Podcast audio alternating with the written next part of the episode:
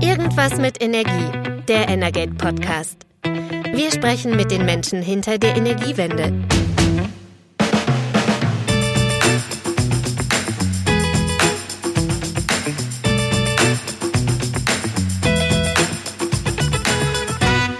Herzlich willkommen zu Irgendwas mit Energie, dem Energate Podcast. Mein Name ist Christian Silos, ich bin Chefredakteur bei Energate und an meiner Seite ist Carsten Wiedemann, mein Kollege aus dem Berliner Büro. Hallo Carsten. Hallo. Wir haben jetzt seit der Bundestagswahl ähm, mit verschiedenen Stakeholdern gesprochen über ihre Erwartungen an die weitere Gestaltung der Energiewende. Wir haben angefangen mit Vertretern aus der Wissenschaft. Wir haben uns mit Verbandsvertretern unterhalten. Wir hatten jetzt zuletzt ähm, Vertreter der Politik äh, von den Grünen und der FDP im Podcast und heute haben wir uns mit Unternehmensvertretern unterhalten und zwar mit, mit recht prominenten, ähm, mit Stefan Dohler, Vorstandsvorsitzender der RWE AG und mit Stefan Kapferer, Vorsitzender der Geschäftsführung von 50 Hertz. Und ja, wir haben auch mit Ihnen gesprochen. Ähm, welche Erwartungen haben Sie jetzt eigentlich an die weitere Gestaltung der Energiewende? Und eigentlich kann man es fast ganz kurz zusammenfassen. Die Antwort war eigentlich viel Tempo. Genau. Um es wörtlich zu zitieren, hat Herr Kapferer gesagt, er wünscht sich Tempo, Tempo, Tempo. Und so lässt sich das, glaube ich, einfach zusammenfassen. Es geht den beiden nicht mehr darum, dass man jetzt nochmal groß Grundsätzliches bespricht. Wie macht man den Netzausbau? Wie könnte das aussehen? Klimaziele, welche Energieziele, das hat man jetzt alles schon, das muss klimaneutral werden. Es sind nur noch 23 Jahre, also wenig Zeit.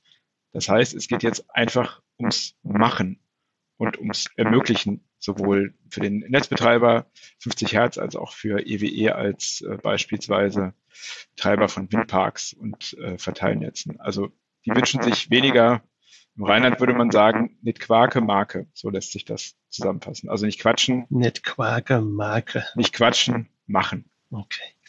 Gut, trotzdem wollen wir jetzt ähm, hören, was wir mit den Herren nicht bequatscht, sondern besprochen haben. Und ich sage, Ton ab, viel Spaß. So, herzlich willkommen zu Irgendwas mit Energie, dem Energate Podcast. Ähm, ich freue mich heute, zwei sehr prominente Vertreter aus der Energiewirtschaft in unserer Runde begrüßen zu dürfen. Und zwar Stefan Dohler vom Oldenburger Energieversorger EWE. E. Herzlich willkommen, Herr Dohler. Ja, moin, wie wir hier sagen. Hallo. Und ich begrüße Stefan Kapferer vom Übertragungsnetzbetreiber 50 Hertz. Willkommen, Herr Kapferer. Hallo. In der Energie-Community sind Sie beide wohl bekannt. Man kennt Sie, aber vielleicht findet sich ja doch hier in unserem Podcast den einen oder anderen Zuhörer oder auch Zuhörerin, die Sie noch nicht so gut kennen. Deshalb haben wir hier eine kleine Tradition eingeführt, dass sich unsere Gäste selber vorstellen. Ähm, Herr Dohler, was sollten wir über Sie wissen?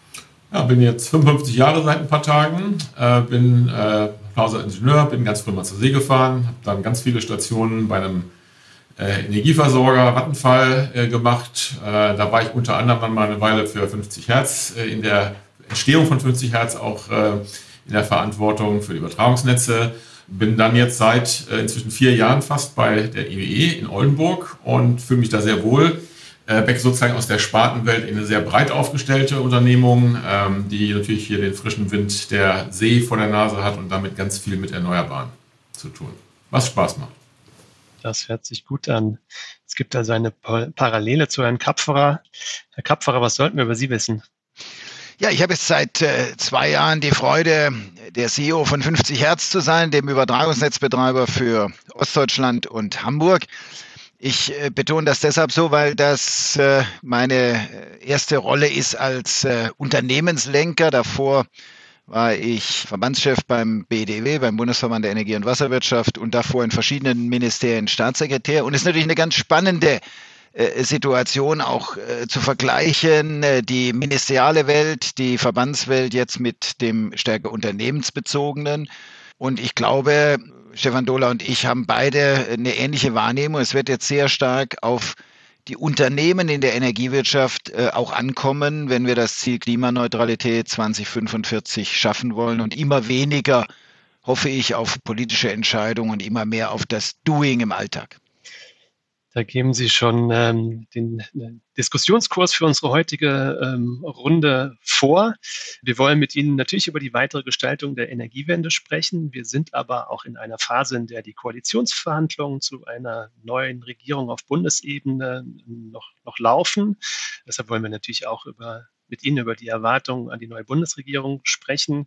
Und die erste Frage hat mein Kollege Carsten Wiedemann an Sie. Genau, dann greife ich direkt mal das Thema Klimaneutralität, Energiewende auf. Ein Bekenntnis der Parteien ist ja, die jetzt regieren wollen, aber eigentlich ja auch fast alle anderen, der erneuerbaren Ausbau soll und muss schneller gehen. Äh, Frau Baerbock sagte neulich, ab 1.1.2022 geht das los, da wird alles anders. Da frage ich mich dann immer persönlich, ja, das hat jetzt die letzten Jahre auch teilweise gut geklappt, teilweise weniger gut. Vielleicht an Sie zuerst, Herr Kapferer, die Frage, was geht das so schnell? Lässt sich der Schalter umdrehen und dann haben wir die ganzen Windräder ab dem 01.01.2022 da stehen und oder im Bau. Also ich glaube, das geht dann, wenn äh, Politik äh, erkennt, wo sie den Schwerpunkt setzen muss, äh, um die Investoren zu unterstützen. Denn eines ist ja äh, zweifelsfrei äh, für alle Beteiligten, nämlich dass es genügend potenzielle Geldgeber gibt für Investitionen in erneuerbaren Anlagen und dass inzwischen die Erneuerbaren so günstig geworden sind, dass sie auch eine gute Chance haben, äh, äh, am Markt äh, sich zu behaupten, sei es über äh, Power Purchase Agreements oder andere Regelungen. Was uns fehlt, äh, und das ist das, was Politik jetzt helfen kann, ist Fläche, Fläche, Fläche und Genehmigungsprozeduren. Beides äh, sind Engpässe. Es dauert zu lange, bis Anlagen genehmigt werden, wenn Investoren heute Flächen haben. Das gilt auch für den Offshore-Bereich, aber es gilt natürlich vor allem für Onshore-Wind. Äh, und es gibt definitiv zu wenig Flächen. Deswegen äh, habe ich mit Interesse natürlich auch im Sondierungspapier gesehen, dass äh, die Diskussion über eine gezielte Flächenbereitstellung für Onshore-Wind in der potenziellen Regierung intensiv geführt wird. Und ich glaube, das ist eine Schlüsselfrage. Kriegen wir entsprechend schneller Flächen, dann kann es mit dem Ausbau der Erneuerbaren auch ziemlich schnell gehen. Herr Kapfer hat gerade ja über die Probleme bei Genehmigungsverfahren gesprochen, die dauern lange. Die Politik, alle Parteien, die jetzt verhandeln, wollen das irgendwie verkürzen. Ich frage mich dann immer, ja, wie schafft man das? Was ist das Konkrete? Wie, wo kann man da äh, angreifen? Was sind vielleicht die low-hanging fruits? Die haben wir, sind ja selber mit der Alois Wobben Stiftung ähm, im erneuerbaren Ausbau, im Windausbau aktiv. Aus Ihrer Projekterfahrung, was, was könnte Ihnen dann ganz schnell helfen, damit das schneller geht mit dem Windausbau? Ich glaube, es müsste sich einer mal hinsetzen und sagen, ich denke mal den gesamten Prozess von Brüssel, Berlin, in unserem Fall vielleicht jetzt mal Niedersachsen, bis in die Kommunen runter durch. Und da haben wir ganz viele Brüche.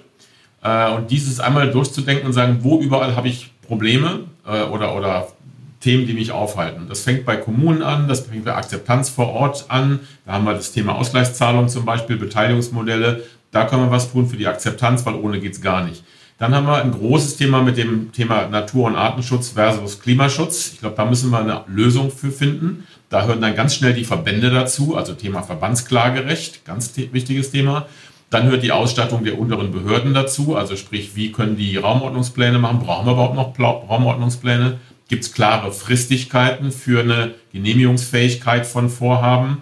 Äh, weiter oben im sagen wir mal, Landes- und Bundesrecht habe ich dann das Thema ähm, Flugsicherung, Wald, äh, Flächenausweisung.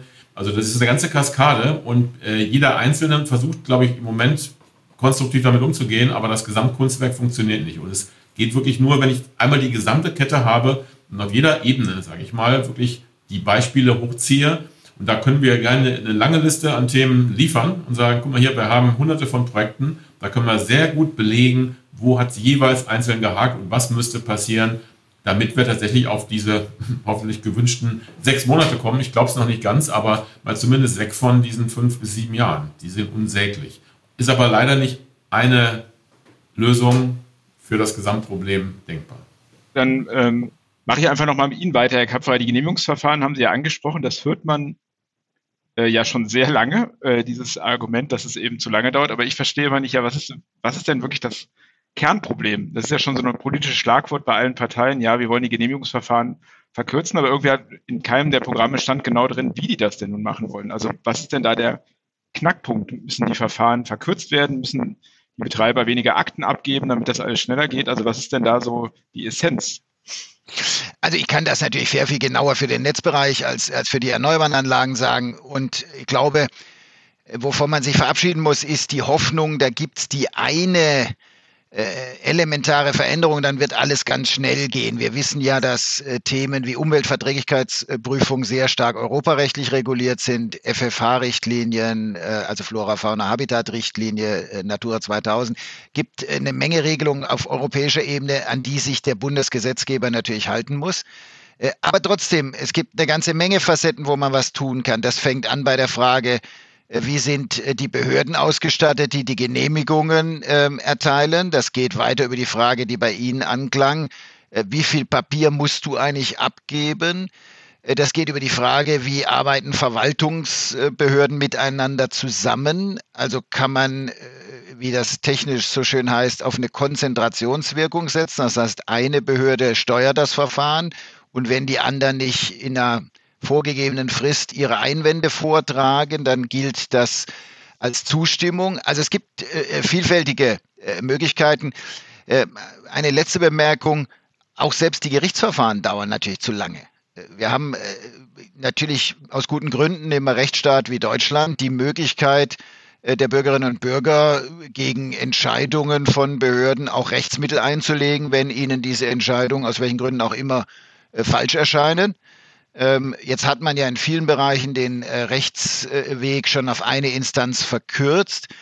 Aber ich kann das an einem Beispiel von 50 Hertz immer wunderbar illustrieren. Wir, äh, beziehungsweise die Genehmigungsbehörde, äh, die uns die Genehmigung erteilt hat für die sogenannte Uckermark-Leitung, ist in der einen Instanz, in der das entschieden werden muss, vor dem Bundesverwaltungsgericht, da hat man das schon auf den einen Instanzenweg Bundesverwaltungsgericht verkürzt, verklagt worden. Äh, und im Ergebnis dauert die Entscheidung zwei Jahre. Äh, und das kann natürlich nicht ähm, äh, ein vernünftiges Verfahren sein.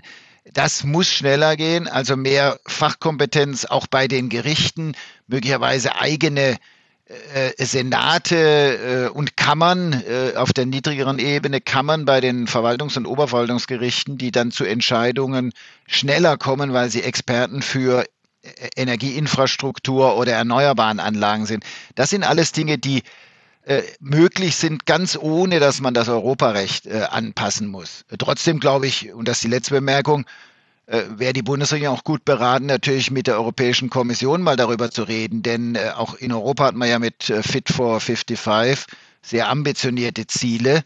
Äh, also auch das Europaparlament und die Europäische Kommission müssen sich natürlich fragen lassen, äh, wie balancieren wir dieses wichtige große Ziel vernünftig aus mit dem berechtigten Ziel des Artenschutzes, der Schifffahrt, der sonstigen Themen, die da alle eine Rolle spielen. Ich glaube, da gibt es äh, viele Facetten, aber es gibt eben auch viele kleine Bausteine.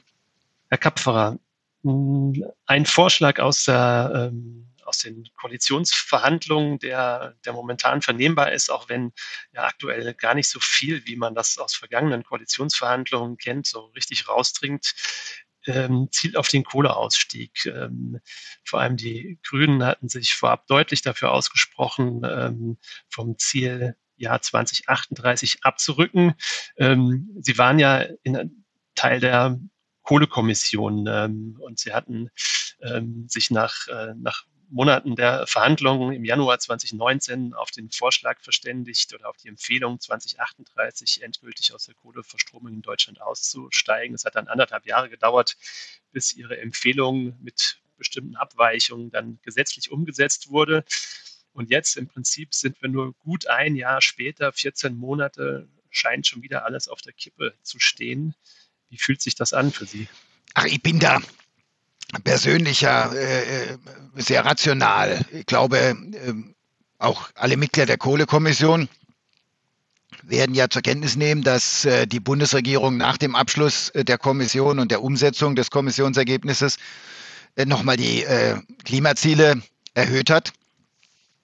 Und das ist ja nicht ohne Auswirkung am Ende auf den äh, konventionellen Kraftwerkspark in Deutschland. Kann ja nicht anders sein, wenn man Sektorziel für 2030 hat.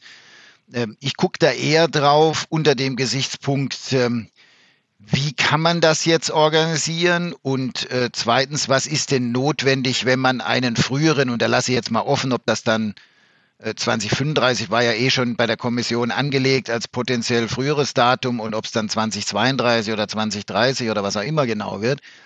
Und da gibt es ja schon ein paar Aspekte, die übrigens in der Kohlekommission auch schon immer thematisiert worden sind. Also wie sorgen wir für Ersatz bei den Wärmeauskopplungen, die wir ja in vielen Teilen äh, Deutschlands bei Kohlekraftwerken noch haben. Das ist ja ein wichtiger Baustein. Äh, zweitens, äh, wie schaffen wir die erforderlichen Backup-Kapazitäten für die äh, berühmte äh, Dunkelflaute? Und ähm, da hat sich ja leider wenig verbessert, äh, seit die Kohlekommission zusammengesetzt ist. Das bisherige, die bisherige Hausleitung im Bundeswirtschaftsministerium hat ja weiter am Energy-Only-Markt festgehalten. Da kann man sagen, bis 2038 kann man das vielleicht auch noch ein bisschen tun. Äh, wenn man jetzt vor will und schneller werden will, dann kann man nicht mehr warten, ob der Energy-Only-Markt liefert, sondern muss man die Frage sehr schnell beantworten, ist das Instrument, das man mit dem äh, Kohleersatzbonus im KWKG vorgesehen hat, reicht das, um Investitionen anzureizen? Sieht man vielleicht, wie wir das in Chemnitz und anderswo sehen, dass noch mehr Stadtwerke, die noch Kohlebestandteile im Portfolio haben, da aus ähm, kommunalpolitischen Gründen sich entschließen, etwas zu ändern. Ich glaube am Ende, das wird nicht reichen. Und deswegen glaube ich, muss die nächste Bundesregierung natürlich auch die Frage beantworten, wie reizen wir äh, zusätzliche Investitionen in Wasserstoff-ready Gaskapazitäten an? Äh, denn die werden wir natürlich im ersten Schritt äh, zusätzlich äh, brauchen. Äh, und das dritte äh, und letzter Punkt beim Thema Kohleausstieg, da schließt sich der Kreis zum ersten Punkt, den wir kurz andiskutiert hatten, nämlich wie werden wir bei den Erneuerbaren schneller. Wenn wir natürlich nicht sehr viel schneller zusätzliche Erzeugungskapazitäten auf erneuerbaren Basis haben, dann wird es auch schwieriger mit dem Kohleausstieg. Äh, also von daher gesehen, es sind einfach ein paar Voraussetzungen zu erfüllen und die finde ich viel wichtiger äh, als eine, eine reine Jahreszahldebatte. Wenn die äh, Voraussetzungen nicht erfüllt werden, dann werden wir irgendwann an so einen Punkt kommen, dass vielleicht der politische Wille da ist, ein bestimmtes Kohlekraftwerk stillzulegen, aber dass das System das dann nicht mehr zulässt und die Übertragungsnetzbetreiber und die BNetzA sagen müssen, das ist ein systemrelevantes Kraftwerk, das könnt ihr nicht stilllegen. Mhm, Sie sprechen die Voraussetzungen an. Sie haben ähm, eine Studie beauftragt oder haben analysieren lassen bei 50 Hertz, dass wir insgesamt rund 60.000 MB gesicherte Leistungen bräuchten. Ähm, Sie sind ja für die Systemstabilität zuständig. Ähm, aus Ihrer Sicht, wenn, wenn Kern- und Kohlekraftwerke vom, vom Netz gehen, wie viele Gaskraftwerke brauchen wir denn als Ersatz? Naja, wir sind ein bisschen äh, zurückhaltender, was die Größenordnung angeht, die Sie gerade genannt haben. Wir haben natürlich äh, bei uns im Unternehmen, ich glaube, das gebietet äh, die äh, Verantwortlichkeit eines Übertragungsnetzbetreibers für die Systemstabilität schon vor der Wahl mal durchgespielt. Was wäre denn für unser Netzgebiet, wenn ein schnellerer Kohleausstieg kommt? Äh, was heißt das für die äh, Engpassmanagement-Situation, äh, was heißt das für die äh, Backup-Kapazitäten, was heißt das auch für die Frage zum Beispiel, wie ersetzen wir denn den Wegfall der Großkraftwerke dann, was Systemdienstleistungen angeht. Und dann ist das Ergebnis, dass wir sehr viel schneller zum Beispiel ähm, entsprechende Statcoms äh, im System unterbringen müssen, als wir das bisher geplant haben. Unsere Erwartungshaltung wäre so, dass wir irgendwo zwischen 45 und 48 Gigawatt Gaskapazität in Deutschland äh, bräuchten. Bekanntermaßen haben wir heute nach meinem Kenntnisstand so um die 30. Äh, das beschreibt dann in etwa die Lücke. Äh, die Zahl darüber, die zu ihren 60 fehlt, da muss man eben sagen, wir werden ein System haben, das auch mehr Flexibilitätspotenziale bietet.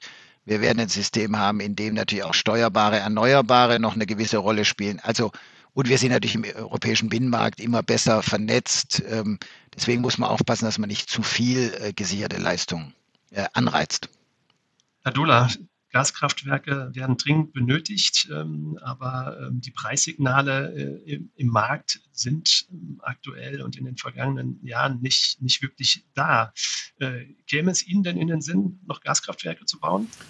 Das hat sehr viele Facetten, die Frage, richtigerweise. Ähm, das fängt an bei der Taxonomie, wo wir gerade ja erwarten, äh, dass da eine Klarstellung kommt. Äh, ist denn Gas überhaupt noch finanzierbar, so ungefähr?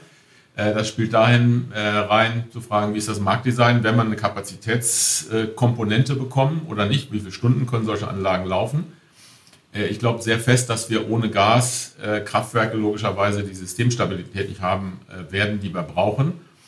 Ähm, also von daher, äh, A, ja, ich bin sicher, wir brauchen einen massiven Zubau an Gaskraftwerken und die müssen eigentlich jetzt geplant werden, wenn sie 2030 dann auch stehen sollen. Das wissen wir auch alle. Äh, und B, wir glauben als EWE im Moment nicht, dass, glaube ich, wir unsere Ressourcen dort reinlegen würden, mh, sondern wir haben insbesondere bei dem Thema erneuerbaren Ausbau ja mit der Alteric, also mit dem Joint Venture mit der Alois Worben Stiftung, einen sehr großen Ausbaufahrt auf der erneuerbaren Seite vor uns, der uns auch finanziell ordentlich strapazieren wird. Äh, das ja auch eine Grundvoraussetzung ist, überhaupt äh, aus der Kohle rausgehen zu können. Wir müssen ja eben auch dafür sorgen, dass wir eben am Ende ein erneuerbares System haben. Äh, also erste Antwort, ja, ich glaube, wir brauchen Gaskraftwerke. B, die Finanzierung muss über vernünftige Rahmenbedingungen, auch die Verhinderung von Stranded Assets abgesichert werden, also Aufwärtskompatibilität im Sinne von H2 Ready. Äh, und letzte Antwort, wie gesagt, ich glaube nicht, dass EWE e da der primäre Investor wäre, weil wir auch faktisch keine Standorte haben. Da gibt es andere Betreiber von Großkraftwerken, die wahrscheinlich da sehr viel eher in Frage kommen.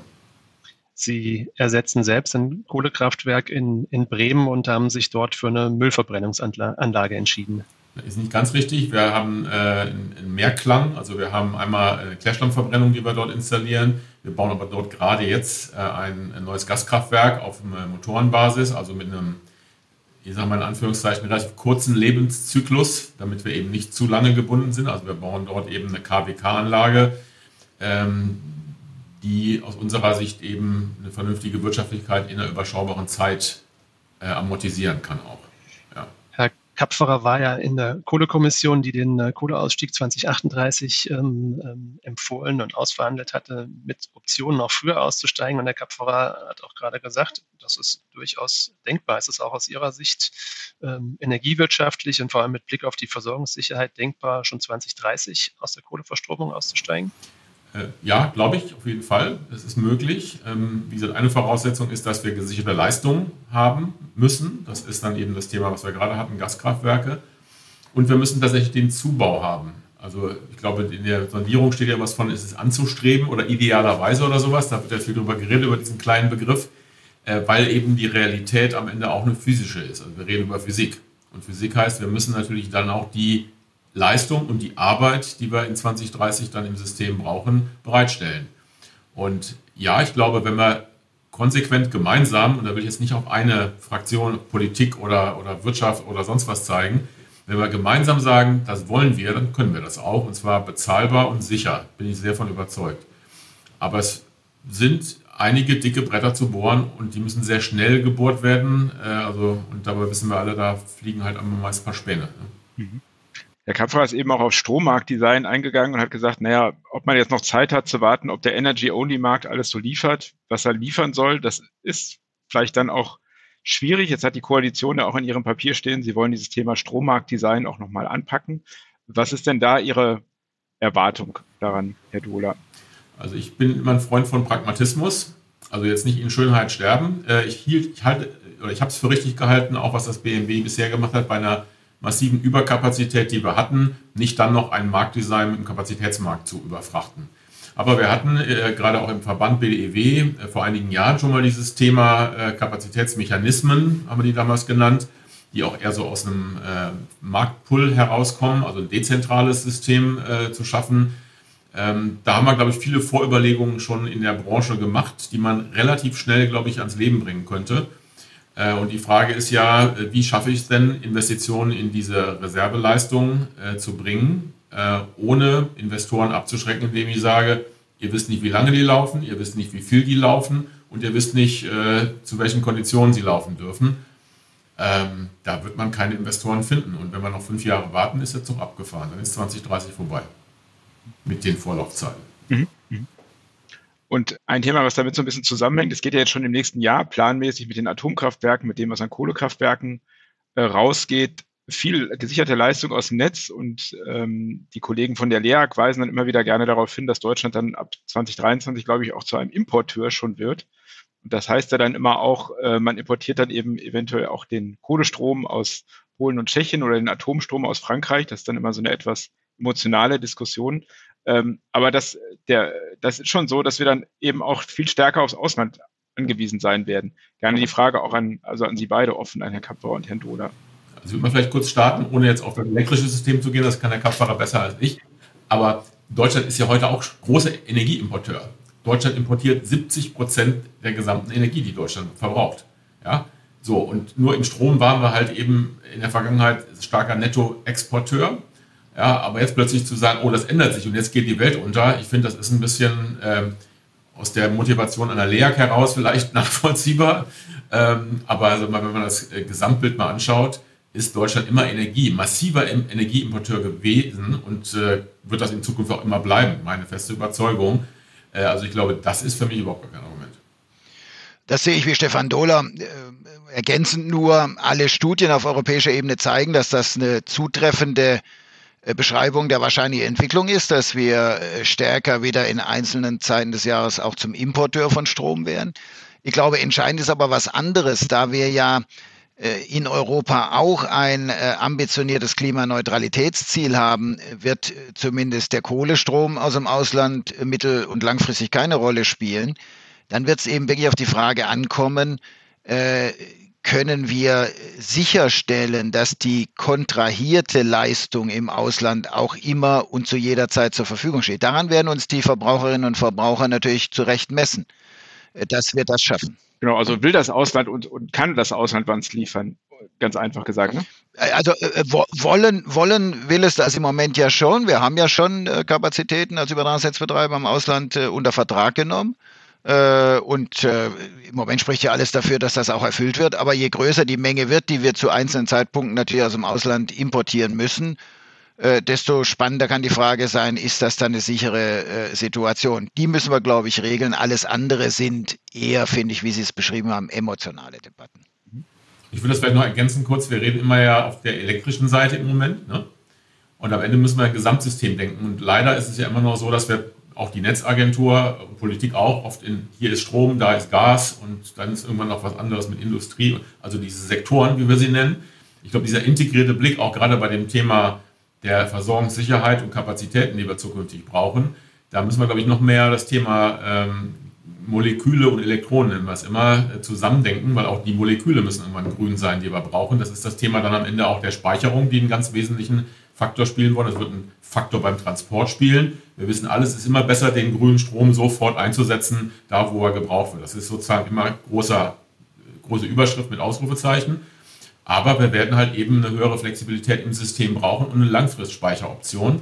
Und ich glaube, da haben wir einmal den Europäischen Verbund, der da eine große Rolle spielen kann, plus die Option halt auch in Deutschland über die großen Kavernenspeicher, die wir haben, perspektivisch das Thema äh, Wasserstoff mit langfristig sehr, großen Mengen einzuspeichern, zu puffern und damit eine Versorgungssicherheit auch in Deutschland abzusichern und nicht 100 Prozent auf Exporte warten zu müssen. Und mit den vorhin diskutierten Gaskraftwerken, die werden weithin H2-ready auch sein.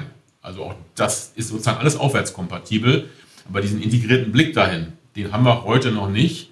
Und das ergänzt um die Dezentralität, wo wir ja anders als zu meiner Zeit bei 50 Hertz, äh, mittlerweile sehr gute 4 plus 4 Gespräche beispielsweise führen, also zwischen TSOs und DSOs, zu sagen, wie können wir gemeinsam eine gewisse Systemverantwortung, ohne jetzt die der TSOs in Frage zu stellen, aber eine, eine untergelagerte Systemverantwortung als Beitrag für eine Systemstabilität hinbringen. Da sind wir, glaube ich, auch in deutlichen Zacken weiter, siehe Redispatch 2.0 und was da alles dranhängt. Ne? Sie beschreiben ja eigentlich eine, eine Welt, in der ähm, die verschiedenen Energieinfrastrukturen auch immer weiter zusammenrücken, ähm, vor allem die molekulare und die, die elektrische Energieinfrastruktur. Bislang gibt es aber überhaupt gar keine gemeinsame Planung. Das ist getrennt. Äh, das ähm, wollte auch der noch amtierende Präsident der Bundesnetzagentur, Herr Hohmann, eigentlich immer gerne so halten. Ähm, es dieses Kapitel jetzt eines, das alsbald geschlossen werden sollte, sodass wir zu einer integrierten Netzplanung kommen, Herr Kapferer?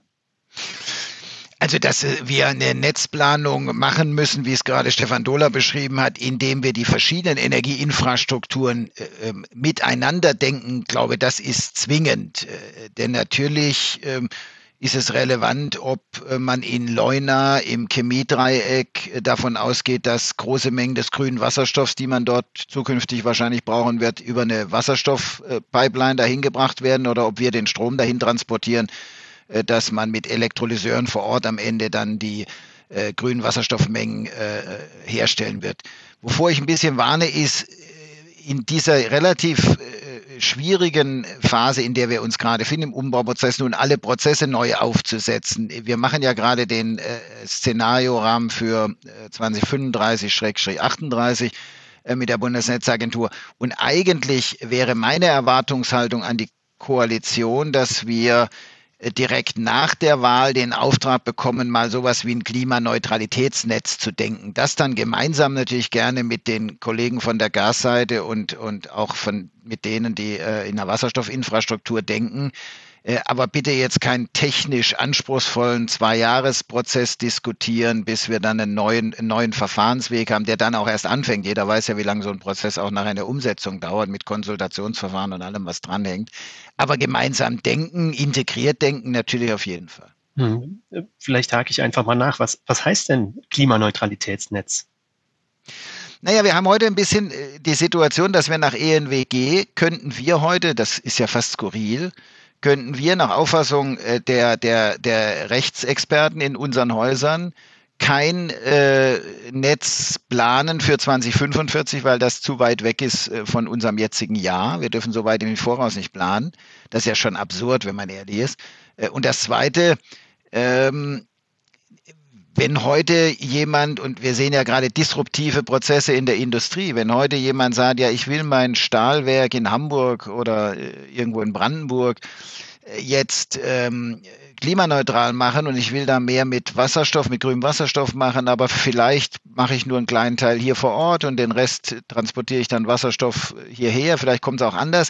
Also in diesen disruptiven Prozessen, wie wir sie gerade sehen in der Industrie, ist ja für die Unternehmen relativ schwierig, uns, ich sag mal, eine Bestätigung zu schicken. Wir wissen heute schon ganz genau, wir brauchen im Jahr 2026 so viel zusätzliche äh, Megawatt Leistung und deswegen äh, könnt ihr jetzt zur BNetzA laufen und sagen, äh, ihr müsst dort eine Netzverstärkung bauen. Ich glaube, so wird der Prozess in Zukunft nicht mehr funktionieren.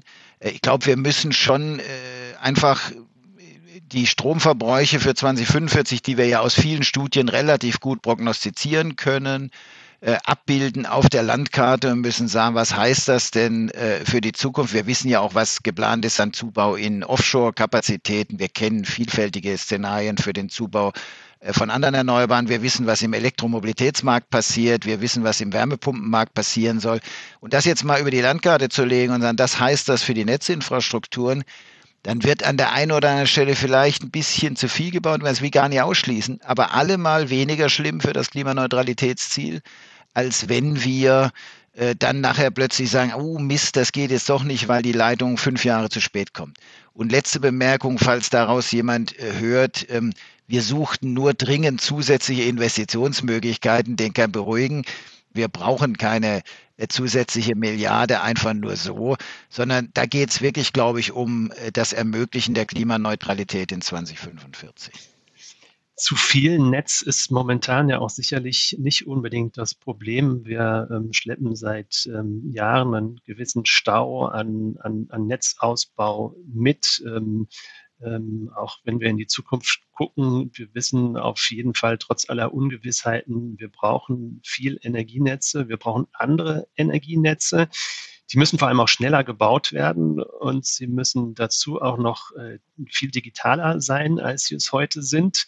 Trotzdem hat die Bundesnetzagentur ähm, jüngst äh, einen Beschluss ähm, ähm, erlassen, der im Prinzip übersetzt bedeutet, ähm, dass sie mit ihren Netzen ein, ein, bisschen weniger Geld verdienen dürfen. Also sie müssen viel mehr investieren, aber ähm, raus kommt am Ende weniger. Ähm, ist vielleicht für Investoren dann auch erstmal ein, ein Punkt, auf den man nochmal kritisch drauf guckt. Aber Herr Dohle, aus Ihrer Sicht, wie, wie passt diese Gemengelage zusammen? Na, ich finde das tatsächlich ein schwieriges Signal. Also wir haben ja auch einen Finanzinvestor sozusagen seit einer Weile äh, als, als EWE e mit äh, drin, der auch äh, einen Blick natürlich auf das Thema äh, auf einem europäischen Maßstab mal mindestens hat und sagt, wo, wo sind denn welche Renditen auch zu investieren, äh, zu, zu verdienen.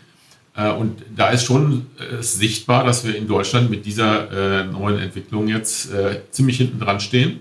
Äh, gleichzeitig wissen wir, wir müssen massiv ausbauen, also mal auf der Verteilnetzebene, wo wir jetzt ja als EWE e unterwegs sind, äh, haben wir immer diese Diskussion mal abgesehen von der Diskussion, ob OPEX oder CAPEX äh, sozusagen überhaupt äh, klug ist, also das Schlaumachen oder Intelligentmachen von Verteilnetzen äh, wird nicht belohnt. Wenn wir also über smarte Lösungen versuchen, beispielsweise im Bereich der Mobilität, die, die ähm, Flexibilitäten in unserem Verteilnetz maximal zu nutzen, um Netzausbau zu vermeiden, also Kosten für die Verbraucher zu minimieren, äh, dann geht das sozusagen gegen unseren Profit. Wenn ich einfach stumpf Kupfer hinbaue, also ich übertreibe es jetzt ein bisschen, dann darf ich da immerhin mal diese regulatorische Rendite drauf verdienen. Also ein völliges, aus meiner Sicht falsches Signal. Da reden wir uns seit Jahren den Mund fusselig und haben auch über große Syntec-Projekte, die sind jetzt gerade abgeschlossen. Enera war das, was bei uns äh, gelaufen ist äh, auch den, den Beweis, sage ich mal, angetreten, ähm, dass wir sagen, über äh, ein kluges Management von äh, Netzen auf der Verteilebene kann man deutlich den Netzausbau reduzieren und eine deutlich höhere Integration von Erneuerbaren hinbringen. Sind Sie denn optimistisch, dass da jetzt was passiert? Weil Sie der, haben ja in der Tat recht, diese Diskussion Kupfer oder Intelligenz, wie man sie auch nennt, die gibt es schon lange. Es ist nichts passiert. Also haben Sie wirklich die Hoffnung, dass sich da jetzt die Ampelkoalition zusammenrauft und da sozusagen nochmal sich dessen annimmt? Also man müsste ja die Anreizregulierung der Verordnung dann dafür ändern. Ich hoffe mal ja. Also wir waren natürlich auch beispielsweise mit Herrn Feicht äh, im Dialog dazu, der auch ein Stück weit berechtigt sagt, ich muss irgendwas haben, an dem ich mich festhalten kann. Das haben wir jetzt dadurch, dass wir die Syntec-Projekte auch durchhaben und die entsprechenden Berichte, dass wir eben auch zeigen können, was ist denn wirklich der Hub, den man damit äh, äh, heben kann. Wir haben auch Studien gemacht, zum Beispiel die, zur Frage intelligente Einbindung von Mobilität. Wenn wir also beispielsweise äh, Informationen aus den PKWs haben, die in unserer Region unterwegs sind, als Netzbetreiber, also wirklich geschützt als Netzbetreiber, ähm, dann kann ich sehr viel intelligenter auch den Netzausbau für das Thema äh, Elektromobilität äh, entsprechend mitdenken und Kosten minimieren, und zwar um Faktor 2. Ja, und äh, da steht die Automobilbranche dagegen, die sagt, nee, nee, also in den Autos, die Daten, die gehören alle uns. Ja, also auch das wäre so ein Beispiel, wo, glaube ich, dann eine neue äh, Regierung darüber nachdenken sollte, wie sie auch im Sinne der Verbraucher sagen kann, neben dem Thema schneller machen, auch das Thema äh, intelligent und damit kostengünstig machen, äh, nochmal anfassen muss, zwingend. Ja, unabhängig von der Frage der, der regulatorischen Rahmenbedingungen für das Thema Verzinsung. Ich glaube, da wird die Realität einfach zeigen, äh, ob da eine Investitionsbereitschaft im erforderlichen Maßstab ist. Wenn ich noch einmal kurz einen ganz kurzen Schläger machen darf zu dem vorhin genannten von Herrn Kapferer auch, der Frage, transportiere ich den Strom dahin, wo der Wasserstoff gebraucht wird zukünftig oder transportiere ich das Gas oder mal den Wasserstoff jetzt in dem Beispiel. Ich glaube, da müssen wir uns relativ früh Gedanken drüber machen, weil wir da ja zwei Effekte haben. Wir können einmal die bestehende Gasinfrastruktur zum Teil umnutzen, gegebenenfalls. Oder wir können natürlich in der Übergangsphase auch erstmal natürlich die vorhin genannten Gaskraftwerke auch erstmal über die bestehende Infrastruktur versorgen. Das tun wir heute auch schon. Äh, und ich glaube, je früher wir da eine grobe Klarheit haben, desto besser. Weil ansonsten haben wir irgendwann vieles, ich sag mal, abgebaut jetzt im Extremfall, was wir dann bitter bereuen werden. Und ich glaube, da sollten wir diese gemeinsames Denken, hat es der Kapfahrer richtigerweise genannt, nicht jetzt eine komplizierte, voll integrierte Planung machen, aber gemeinsam denken, was ist denn volkswirtschaftlich auch die klugste Lösung? Und das ist im Prinzip die nächsten Jahre zu leisten. Mhm. Herr Kapferer, wir sind jetzt im Prinzip in einer guten halben Stunde einmal über sämtliche Herausforderungen der Energiewende hinweg geflogen. Ähm, wenn wir versuchen, das nochmal auf den, auf Punkt zu bringen, was wären denn Ihre Top drei Wünsche an die neue Bundesregierung? Das ist eigentlich einer und den nenne ich dann dreimal Tempo, Tempo, Tempo. Äh, und ich glaube, das ist wirklich äh, entscheidend wir haben äh, über viele Jahre jetzt äh, politische Prozesse gesehen, die äh, Tempo vor allem an den Tag gelegt haben, indem man auf ambitionierte Ziele, noch ambitioniertere Ziele draufgesattelt hat.